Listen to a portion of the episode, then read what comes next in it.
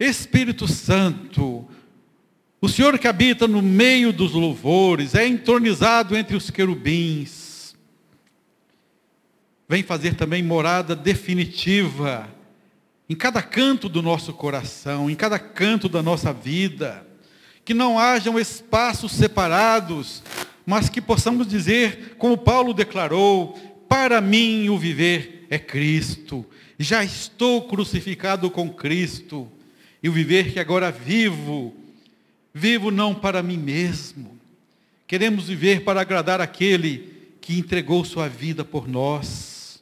Espírito Santo, enche a nossa vida. É nossa oração em nome de Jesus. Amém e amém.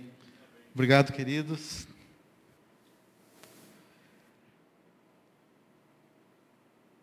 Há uma declaração maravilhosa no livro escrito aos Hebreus, capítulo 12, versículos 1 e 2. Hebreus 12, versos 1 e 2. Eu queria chamar a sua atenção para a maneira como Paulo expressa, não é? Logo após ter falado no capítulo 11 dos heróis da fé, da galeria dos heróis da fé, ele abre o capítulo 12, o escritor aos Hebreus, proclamando assim: Portanto, também nós, visto que temos a rodear-nos tão grande nuvem de testemunhas, desembaraçando-nos de todo o peso e do pecado que tenazmente nos assedia, corramos com perseverança a carreira que nos está proposta, olhando firmemente para o autor e consumador da fé, Jesus, o qual, em troca da alegria que lhe estava proposta, suportou a cruz, o qual, em troca de uma alegria jamais imaginada por qualquer ser humano, porque a Bíblia declara que Jesus foi ungido com óleo de alegria, como nenhum de nós. Então, uma alegria que nunca alguém imaginou passar por ela. Jesus contemplando esta alegria suportou a cruz, não fazendo caso da ignomínia, e está assentado à destra do trono de Deus. Que declaração linda essa do escritor ao povo hebreu, que é escrita para nós no século 21, no ano de 2021, 18 de julho. Amém? Eu, queria agora, eu, eu queria, eu já ia entrar na introdução aqui da palavra, não é? Mas, Léo, passa para nós um vídeo. Nós estamos às vésperas das Olimpíadas. Eu queria chamar sua atenção para algo importante neste vídeo. Não é a melhor resolução, mas é uma bela mensagem. Amém. Como não se emocionar com um vídeo desse, não é verdade? E eu queria desafiar você que veio aqui nessa noite, que está nos assistindo também nas redes sociais, como não se emocionar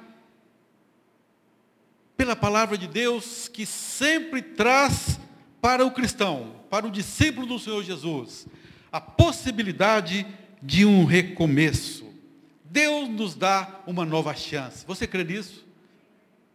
Você crê que dói cair, difícil é se levantar, mas existe uma mão poderosa capaz de ser estendida para nós e nos puxar do chão e nos colocar em pé novamente e declarar: corre, a vida é uma corrida, Vá em frente, não desista, você vencerá. Queridos, não estou falando aqui palavras de pensamento positivo, não é nada disso. Quero dizer a você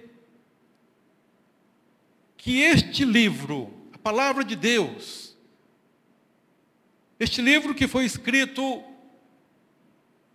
por 40 autores diferentes ao longo de 1600 anos, mas que tem aqui o dedo de Deus, o coração de Deus, o sopro divino para que homens falassem da parte de Deus, movidos pelo Espírito Santo. Este livro tem uma mensagem de recomeço. E é sobre isso que eu queria falar para você nesta noite.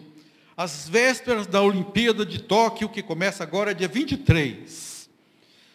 A palavra de Deus traz a narrativa de uma extraordinária Olimpíada, declarada pelo escritor do livro de Hebreus, Logo aqui no início do capítulo 12, também nós, visto que temos a rodear-nos, a ideia é de um anfiteatro, a ideia é de um estádio, a ideia é que eles estavam rodeados de pessoas que estavam assistindo, contemplando, alguns dizendo, vai, e infelizmente outros torcendo pela sua queda uma grande nuvem de testemunhas a rodear-nos. Corramos com perseverança a carreira que nos está proposta. Sabemos que agora nas Olimpíadas de Tóquio não teremos público. Mas na corrida da vida, não se engane. Há muita gente olhando para você, muitas pessoas torcendo por você. Há uma igreja, o corpo de Cristo, torcendo para que você seja vitorioso. Como também existem inimigos querendo puxar ali o seu pé para que você tropece. Mas é nisso que queremos pensar. Como se levantar depois de uma queda? Quais são as atitudes que precisamos tomar quando uma queda é imposta a nós, uma derrota, algo que não foi pensado por nós, algo que nós não previmos? uma variável que nós não tivemos controle sobre ela e de repente nos vimos beijando a lona, caídos no chão. E aquele milésimo de segundo onde a gente pensa assim: levanto e corro ou fico por aqui chorando as minhas mágoas. Que benção o vídeo ao mostrar que é possível se levantar. Há razões para se erguer e há razões para correr a carreira que nos está proposta.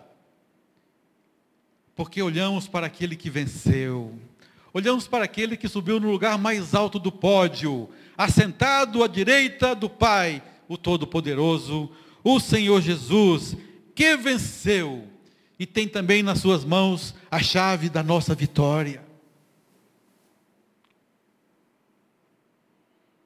Quando o escritor fala, temos uma grande nuvem de testemunhas a rodear-nos, olhando para nós, é porque no capítulo 11, ele já tinha mencionado aqui a Olimpíada da Palavra de Deus. Não é? Quando Deus tomou ali a chama da fé, acendeu a tocha da fé, colocou nas, mãos dos nossos primeiros pais e falou: Adão e Eva, agora corram essa corrida, façam a carreira não se esqueçam de olhar para mim. Lamentavelmente, nossos primeiros pais tropeçaram e caíram, não é verdade? A queda do pecado. Mas logo depois, o que parecia ser o primeiro filho, que novamente acenderia a chama da fé, Caim, Caim, no seu coração, apagou completamente a fé. E o escritor aos Hebreus fala que foi o segundo filho, Abel, pela fé, Abel. E ele vem contando então como que de mãos em mãos, de dezenas de anos, de centenas de anos, milênios, como que a tocha da fé veio sendo passada. Abel, Enoque, Noé, Abraão, o pai da fé, Isaac, Jacó. E se você pensar bem, Abraão, Isaac e Jacó foram pessoas que um dia tropeçaram e caíram mas a tocha ficou viva nas mãos deles. Nunca deixaram que a fé se apagasse. Levantaram novamente, correram a carreira e passaram de Abraão para Isaac, de Isaac para Jacó. E essa tocha veio chegando e hoje está nas mãos de cada um de nós, não é verdade? Chegou até nós, a bênção de Abraão chegou a nós 18 de julho de 2021, e você pode continuar a sua carreira com essa tocha erguida, transmitindo para seus filhos, seus amigos, vizinhos, para tantas pessoas que estão caídas, dependendo de uma palavra nossa, para dizer: levante-se, corra, há uma carreira. Há uma carreira proposta para cada um de nós. Pela fé, eu quero chamar sua atenção para os momentos difíceis e tristes, quando algum atleta sofre uma grande derrota. Parece que a fé foi derrotada. Parece que tudo se acabou. Parece que o inimigo venceu. Não foi assim na vida daquela corredora? Derrotas. Quem gosta delas? A derrota costuma nos trazer tristeza, frustração, depressão e uma grande, profunda, quase incurável dor no coração. Aquilo dói, aquilo fica remoendo, não tem descanso dia e noite, perde-se o sono, derrotas. Mas aleluia! Muitas pessoas sofrem grandes baques quando são derrotadas, mas existe uma palavra de vitória, que é o que a palavra de Deus quer trazer para nós nesta noite. Eu quero trazer para você uma notícia auspiciosa, uma grande notícia. Diante do nosso Deus e Pai, uma derrota não é fatal. Diante do nosso Deus e Pai, uma derrota não é o fim. Há esperança para o tronco, mesmo cortado. Ele novamente brota, germina, volta a crescer, torna-se árvore, frutifica.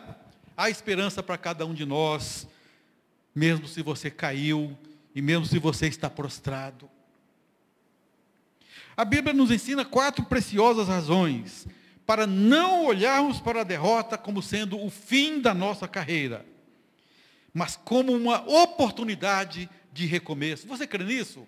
Você crê que pode se levantar, se erguer novamente, olhar para o alvo? E nós temos um alvo. Olhar para o sonho novamente, e nós temos um sonho olhar para a vitória, e nós temos uma vitória. Paulo fala que em todas essas coisas somos mais do que vencedores por meio daquele que nos amou. Você crê nisso? Você crê? Primeira razão, é a primeira razão de todas, queridos. Recomece recebendo o perdão maravilhoso de Deus. Recomece recebendo o perdão gracioso de Deus.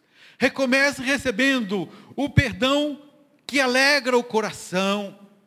Já contei aqui o caso da uma senhora britânica, esqueci o nome dela agora, não me lembro o nome dela, a, a mulher, a maior ateia lá da Grã-Bretanha.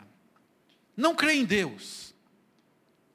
Não tem um alvo, não tem um propósito, não tem um sonho, e ela declarou, alguns anos atrás, que a maior inveja que ela tem no coração, a maior inveja que ela tem é como eu invejo os cristãos.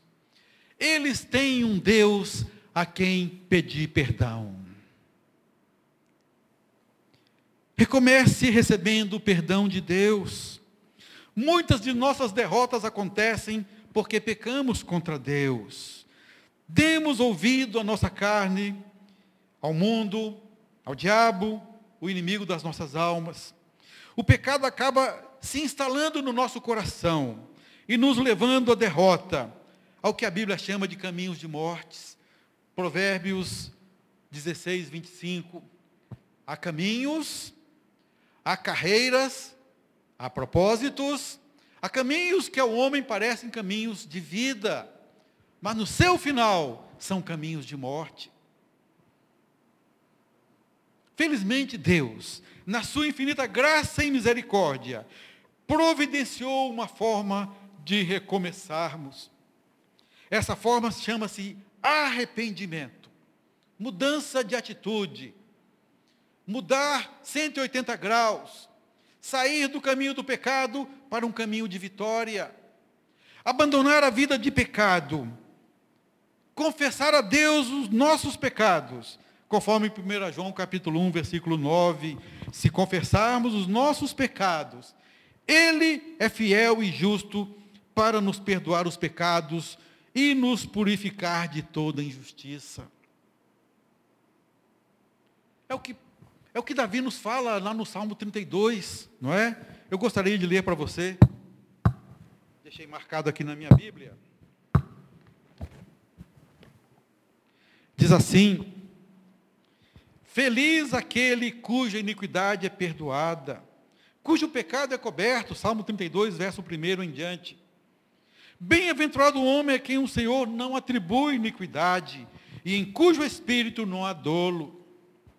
Enquanto calei os meus pecados, envelheceram os meus ossos, pelos meus constantes gemidos todo dia.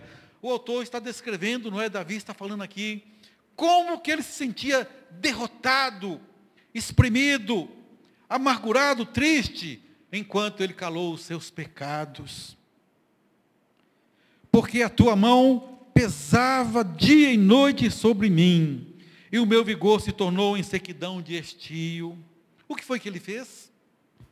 Versículo 5: Confessei-te o meu pecado, e a minha iniquidade não mais ocultei. Disse: Confessarei ao Senhor as minhas transgressões. E o que aconteceu? Tu perdoaste a iniquidade do meu pecado. Que coisa linda, não é verdade?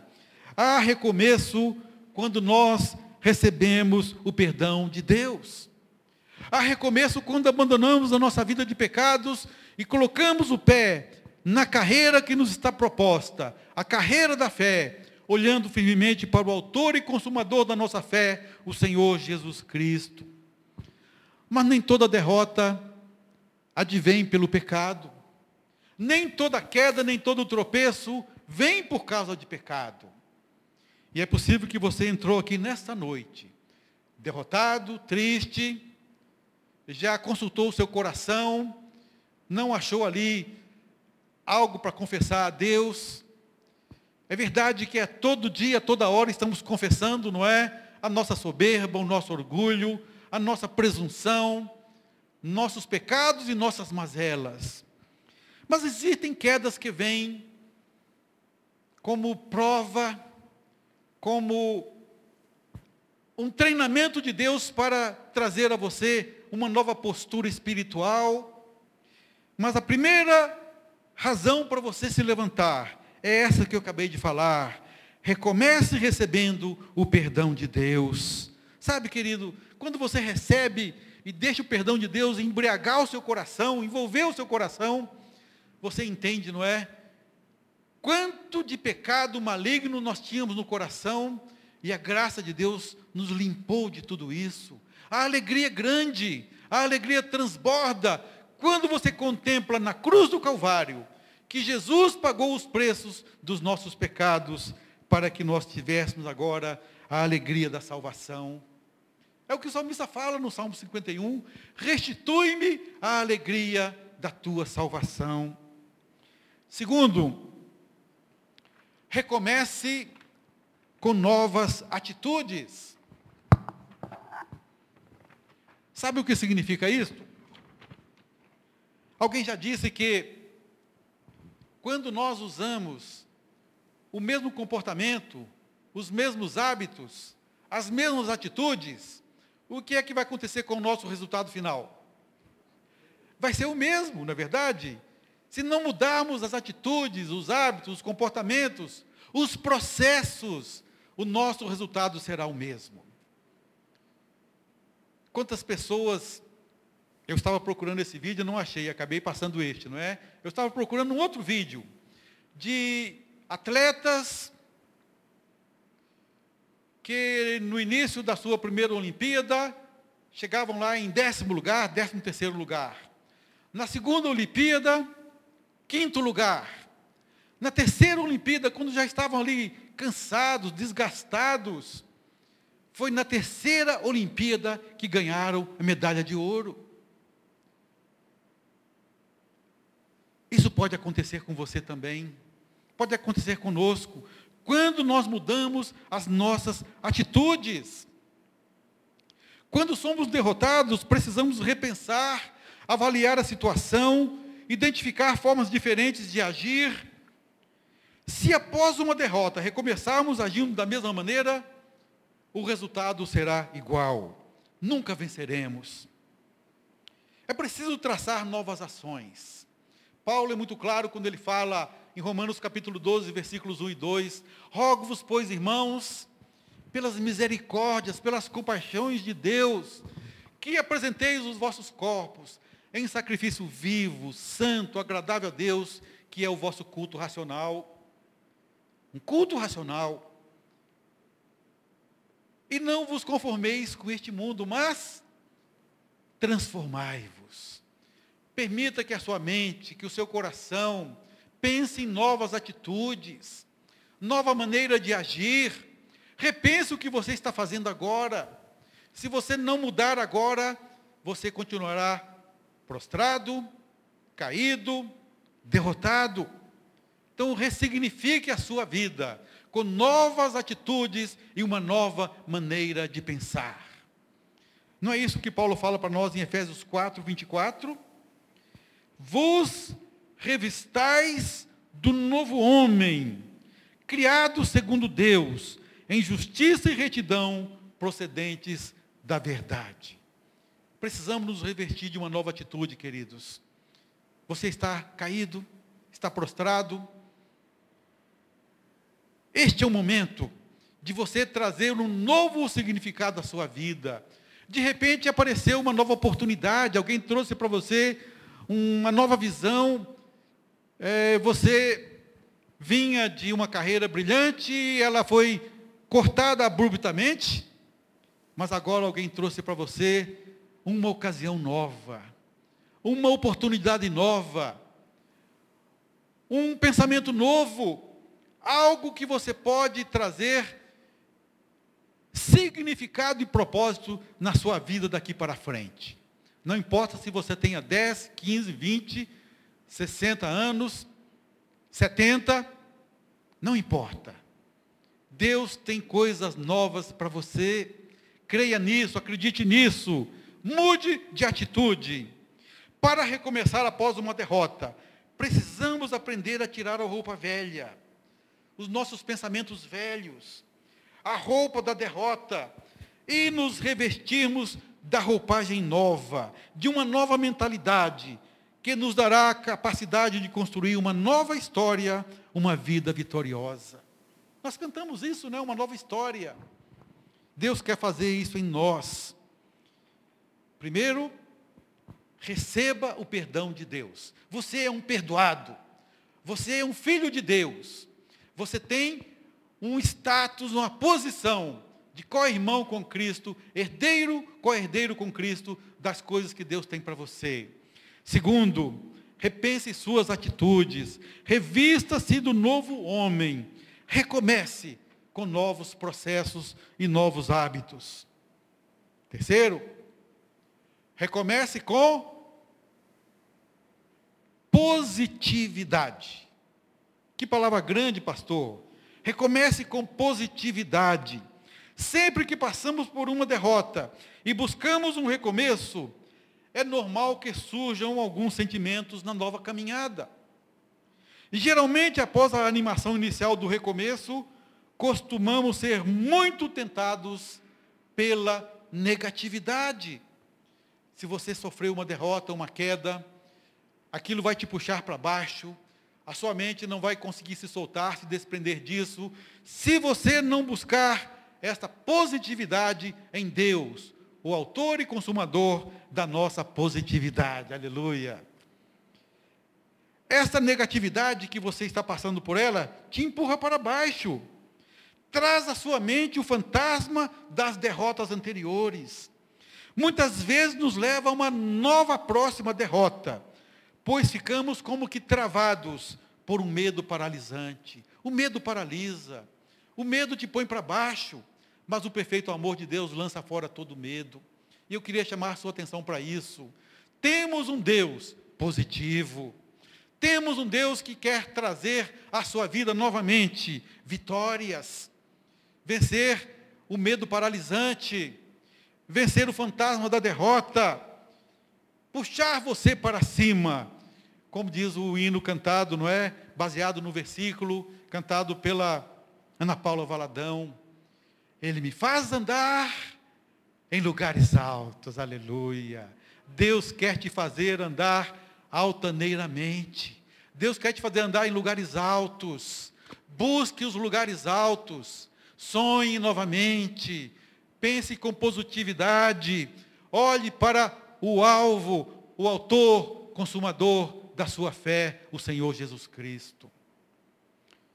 Por isso precisamos recomeçar positivamente. E a Bíblia tem uma palavrinha pequena, não é? A menor palavra de maior poder. Você sabe qual é? Duas letras. A Bíblia tem essa palavra, queridos. Ao invés de falar positividade, comece a falar: eu quero andar com fé. Eu vou andar com fé. Eu vou carregar a tocha da fé como trouxeram para mim até agora, e eu não vou deixar essa fé se apagar. Eu vou levar, não é o Toninho da Salmex, nosso querido Toninho, teve o privilégio de em 2016, 2016, carregar a tocha olímpica, não é? Aqui mesmo no Brasil, não é? Na Olimpíada aqui do Brasil, ele teve o privilégio de carregar a tocha olímpica. E que você também, que tem esse privilégio agora que Deus te deu. Começou no capítulo 11, Abel, Abraão, Isaac, Jacó. Que direi mais? São tantos. Tantos que abraçaram a fé e nunca deixaram que ela se apagasse. Eu queria trazer essa palavra no seu coração. Fé, a menor palavra de maior poder. Está aqui no versículo 1 do capítulo 11. Ora, a fé é a certeza de coisas que se esperam, a convicção de fatos que se não veem. Sabe, queridos, aquela corredora quando caiu, aquela fração de segundo que ela estava ali beijando o chão, com o rosto no chão. Eu creio eu que na sua mente passou assim: não, mas eu tenho um propósito. Eu vou chegar lá. E foi a fé que a colocou de pé. E ela saiu correndo, atrasadíssima, dezenas de metros atrás, e passou todas as suas concorrentes, porque ela tinha essa fé, essa positividade de que ela seria vitoriosa, tendo a certeza de coisas que se esperam, a convicção de fatos que se não veem ainda. Quantos servos de Deus do passado se valeram da fé nos momentos mais duros e sombrios das suas vidas? Você se lembra? Quantos servos de Deus, naquele momento duro, sombrio, se valeu da fé? Não é? Podemos citar aqui inúmeros, vários. Eu queria citar especialmente Jó. Ah, se as minhas palavras pudessem agora ser escritas. Mas eu não tenho como escrever as minhas palavras. Mas uma coisa eu sei.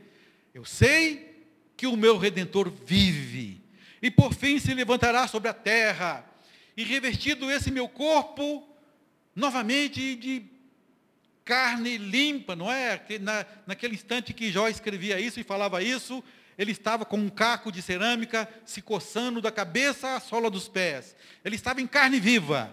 E ele fala: revestido este meu corpo, eu verei a Deus. Fé. Eu não sei porque o autor dos Hebreus não colocou aqui o nome de Jó, não é verdade? Talvez um dos mais valorosos do Antigo Testamento a demonstrar fé. Mas não importa, o escritor estava falando, não é? De tantos que sofreram duros reveses. Um deles, Sansão. Sansão está aqui, queridos. Em Hebreus capítulo 11, não é?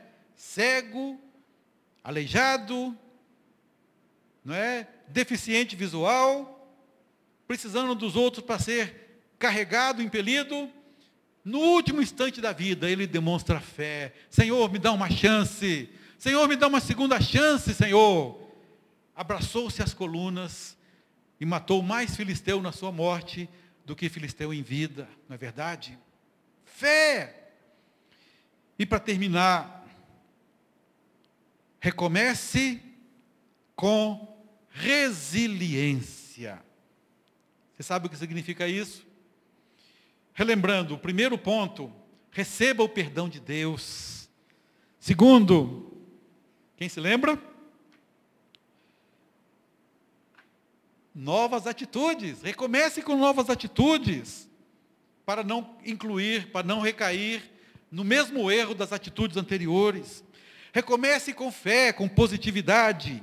E agora recomece com resiliência, resistência, flexibilidade. Relembrando as vitórias que você teve no passado. Resiliência é uma palavra da física que significa a capacidade de alguns materiais retornarem ao seu estado original após sofrerem uma grande pressão, um grande embate. Recebe ali a pressão, o embate, ele às vezes chega como bambu, não é? Chega na grande tempestade a quase ir ao chão. Passa a tempestade, ele está lá de volta novamente, resiliente, vitorioso, em pé novamente, porque adquiriu a resistência e a flexibilidade. Um exemplo clássico dessa característica foi o patriarca Jó. Após receber notícias terríveis, após aquela grande provação que Deus permitiu na vida dele.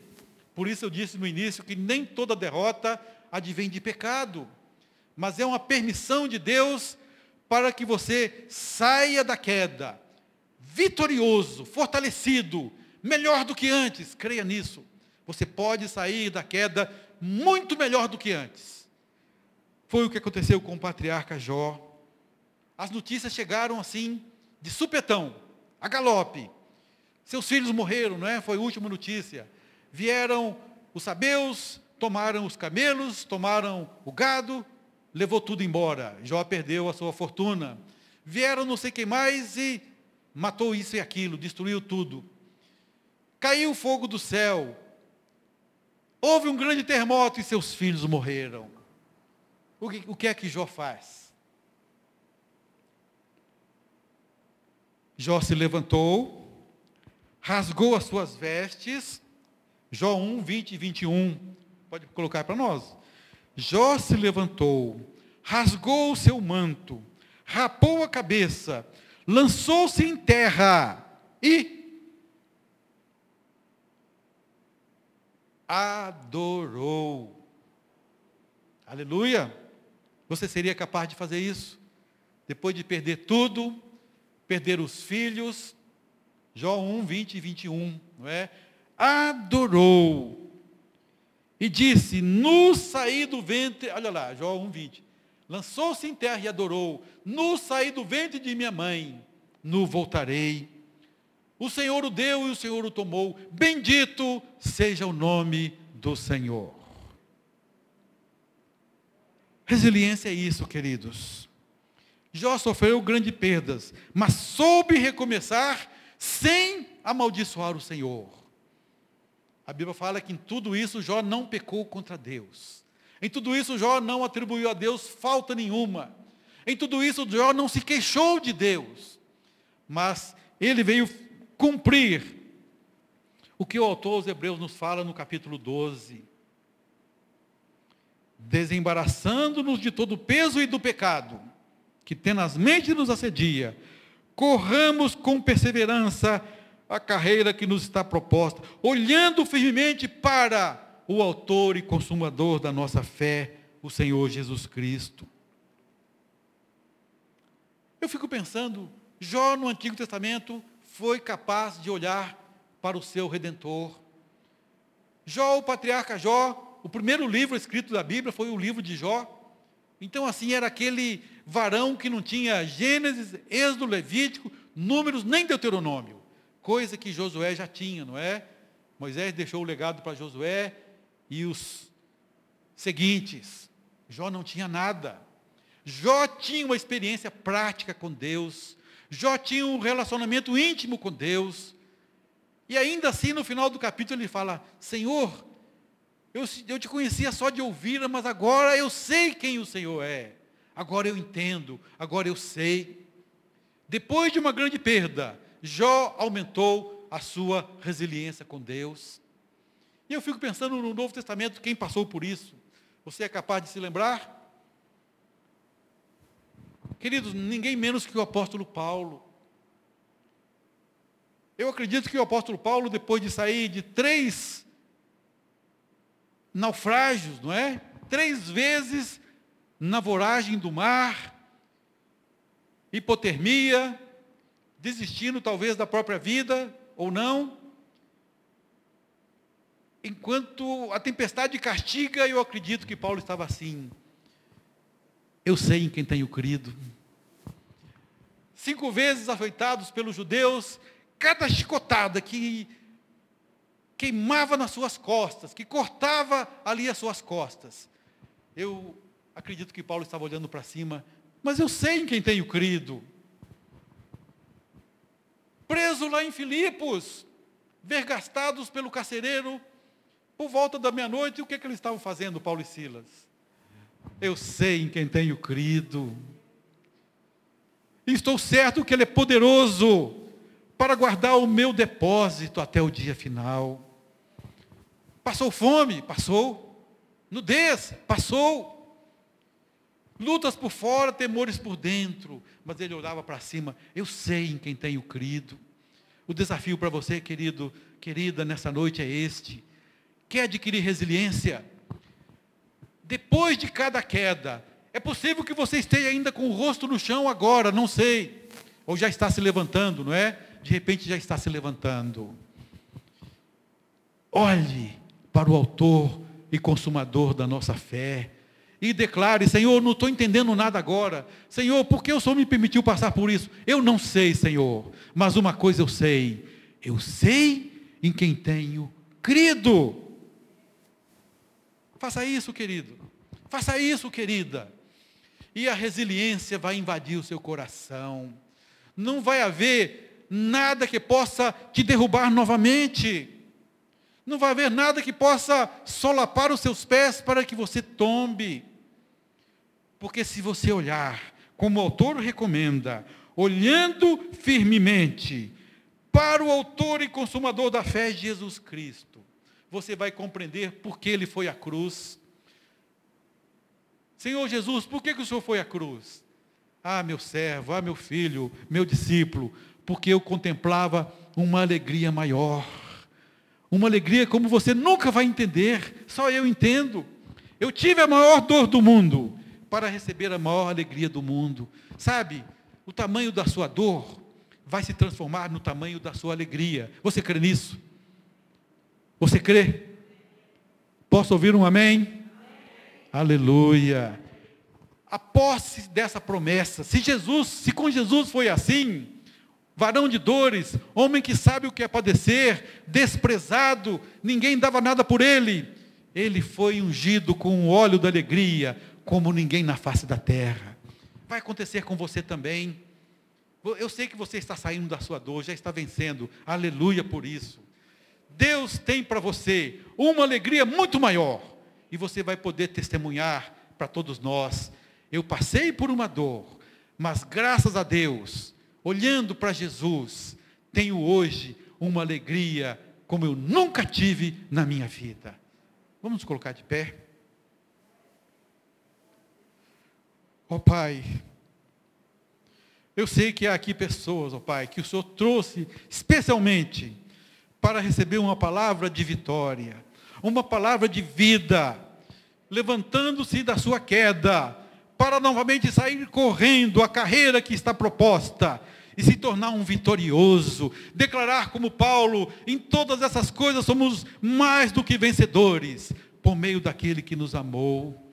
É só pelo Senhor, ó oh Pai, é só por ti, é só pela tua graça, é só pelo seu estender de mão, é só porque o Senhor nos toma pela mão e não nos deixa afundar no mar, é que nós estamos de pé. Então, ó oh Pai, que nessa noite Há alguém precisando confessar o seu pecado, que confesse agora. Senhor, eu recebo o teu perdão, eu recebo o teu batismo de perdão, o teu batismo de graça, o teu batismo de alegria. Eu confesso o meu pecado e eu recebo. Há alguém precisando renovar a fé, que seja renovada nessa hora, olhando firmemente para o autor e consumador da nossa fé, o Senhor Jesus. Há alguém precisando adquirir resiliência, que possa declarar agora: ó oh, Pai, eu estou passando agruras, estou passando tribulação, mas eu sei em quem tenho crido, o meu Salvador, o meu Redentor, que por mim morreu e agora vive em mim, e eu quero viver para Ele também. Faz isso, ó Pai. Dá-nos um batismo de alegria, dá-nos uma unção de alegria, e que possamos correr vitoriosamente para chegarmos também ao pódio, chegarmos à tua glória que o Senhor tem preparado para nós. Muito obrigado e que agora o amor de Deus o Pai, oh que amor tão grande, oh que amor incomensurável, não pode ser medido. O amor de Deus o Pai, a graça maravilhosa do Senhor Jesus, mostrada para nós na cruz do Calvário, e os dons, a consolação, o fruto do Espírito, sejam com o povo de Deus, aqui neste local e em toda a face da terra, desde agora e para sempre. Amém e amém. O Senhor te abençoe, queridos. Temos um caldo gostoso ali, lugar de assentar-se à mesa em comunhão uns com os outros e em comunhão com o Pai. O Senhor te abençoe.